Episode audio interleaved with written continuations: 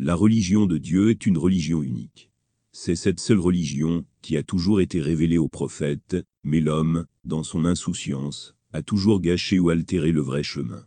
Le prophète Muhammad, paix et salut d'Allah sur lui, a fait revivre la religion divine, et l'a présentée sous forme scripturaire pour la postérité. Sa religion est la vraie religion, jusqu'à la fin des temps. C'est le seul moyen d'atteindre la proximité avec Dieu, et le salut dans l'au-delà. Il a enseigné que Dieu est un. Il n'a pas de partenaire. Il a créé toutes choses, et a un contrôle total sur l'univers. Nous devons le servir, et nous soumettre à lui seul. En lui devons-nous placer nos espoirs, et c'est à lui que nous devons prier. Bien qu'il ne soit pas visible, il est si proche de nous qu'il nous entend, et nous répond, lorsque nous l'invoquons. Il n'y a pas de plus grand péché que de considérer qu'il pourrait avoir n'importe quelle contrepartie ou égale. Il n'y a pas d'intermédiaire entre Dieu et l'homme. En se souvenant de Dieu, une personne établit un contact direct avec lui. Il n'y a pas besoin d'intermédiaire. Personne ne pourra non plus intercéder auprès de Dieu dans l'au-delà. Il tranchera le cas de chacun selon sa propre connaissance. Personne ne pourra influencer son jugement. Dieu n'est responsable devant personne de ses décisions. Tous ses jugements sont fondés sur la sagesse et la justice. Il n'est pas influencé par l'intercession et la proximité. L'adoration de Dieu est bien plus que de simples rituels superficiels. C'est la soumission totale. Si l'on adore Dieu, alors on se consacre entièrement à son Seigneur, le craignant, l'aimant, ayant des espoirs en lui et se concentrant sur lui seul. L'adoration de Dieu est un abandon total de soi, c'est bien plus que l'observation occasionnelle de simples formalités. Lorsque nous traitons avec les autres, nous devons toujours garder à l'esprit que Dieu veille sur nous. Il nous traitera, comme nous avons traité les autres. Ainsi, afin d'éviter les récriminations, lorsque nos actions sont pesées sur la balance divine de la justice, il est essentiel que nous évitions les mots tels que la cruauté, la malhonnêteté, l'orgueil, l'antagonisme, la jalousie, l'égoïsme et l'insensibilité. Si l'on craint Dieu, on ne traitera pas ses créatures avec dédain, car ceux qui maltraitent les créatures de Dieu ne doivent pas attendre la bonté du Créateur. Seuls ceux qui ont bien traité les autres méritent un bon traitement de sa part. Le prophète, paix et salut d'Allah sur lui, a enseigné que la seule vie acceptable est celle d'une obéissance totale à Dieu. Les principes de base de cette vie sont des formes de soumission telles qu'énoncées dans le Coran, et le prophète de Dieu les a démontrées de manière pratique dans sa vie. La seule vie agréable à Dieu, est donc celle qui suit les conseils du Coran et l'exemple donné par le prophète Muhammad, paix et prière d'Allah sur lui. La religion, que le prophète nous a laissée, nous guide dans tous les domaines de la vie. Chacun doit procéder conformément au schéma qu'il nous a fourni. Ce schéma est basé sur certains principes sur lesquels repose toute la vie islamique. Premièrement, il y a les deux témoignages.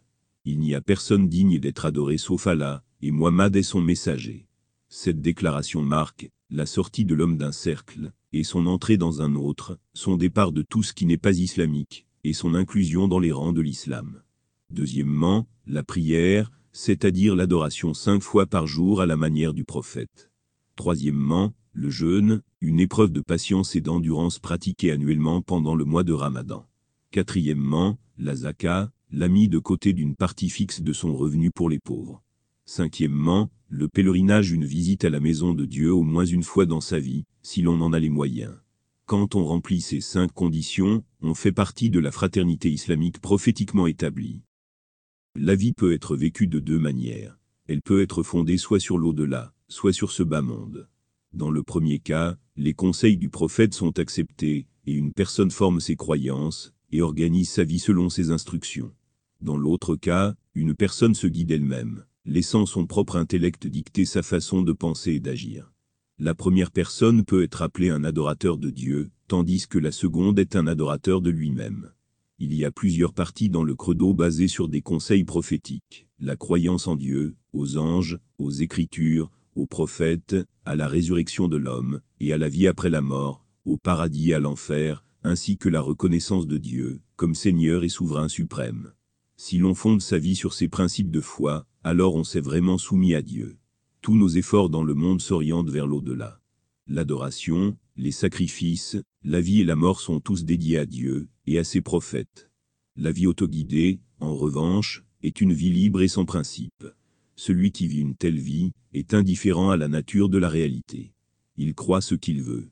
Il passe son temps de quelque manière que son intelligence et ses désirs le dirigent, ses efforts sont tous centrés sur le gain matériel. Il devient le genre de personne qu'il souhaite être, plutôt que ce que Dieu et ses prophètes aimeraient voir. Les personnes qui adhèrent à la religion d'un prophète précédent ne peuvent être considérées comme de vrais serviteurs de Dieu que si elles croient au prophète de l'islam. Ceux qui nient sa prophétie prouvent, par leurs actions, que tout ce qu'ils suivent est une religion de normes et de préjugés conventionnels, à laquelle ils ont attaché le nom d'un prophète. Ceux qui suivent une religion simplement, parce que c'est leur religion nationale, ne peuvent jamais découvrir la religion divine que le prophète a apportée le voile de leurs préjugés ne leur permettra jamais de voir la vérité que Dieu a révélée au dernier de ses prophètes. Ceux qui croient vraiment en Dieu et en ses prophètes reconnaissent la religion du prophète Muhammad comme étant la leur. Ils l'accueillent avec enthousiasme, comme on reçoit une appartenance perdue depuis longtemps.